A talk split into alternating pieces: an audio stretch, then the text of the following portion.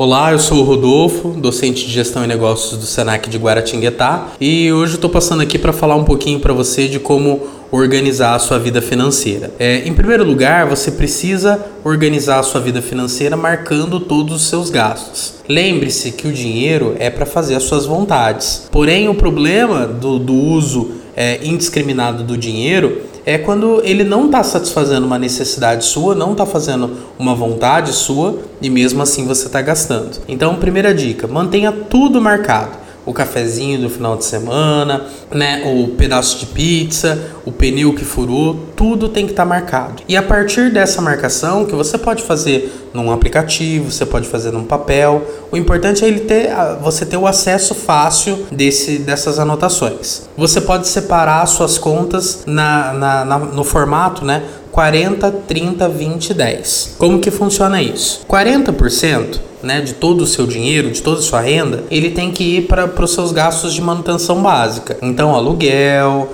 transporte, alimentação, água, luz, telefone, internet. Isso tem que ocupar 40% das suas contas. 30% ele vai para gastos variáveis. Então, uma roupa nova, uma, um financiamento de um carro novo que você vai trocar, ou de repente um celular, como supérfluo. Os outros 20 eles são né, para emergências. Então, os, os 20 é para o gás que acaba na hora que não pode acabar, aquele dia que tá chovendo você precisa pegar um Uber, ou se não aquela outra vez que o pneu do carro furou, né? Esses 20% tem que ser para essa modalidade. E 10% para poupar. Então, é importante a gente sempre pensar no nosso futuro e quando a gente não tiver mais com uma condição tão grande nos sustentar ou ganhar a mesma quantidade que a gente ganha hoje. Então esses 10% é para poupança. Então, você fazendo 40, 30, 20, 10, isso ajuda bastante. Né? Ah, mas eu, eu quero guardar um pouco mais. Guardar um pouco mais é sempre bom,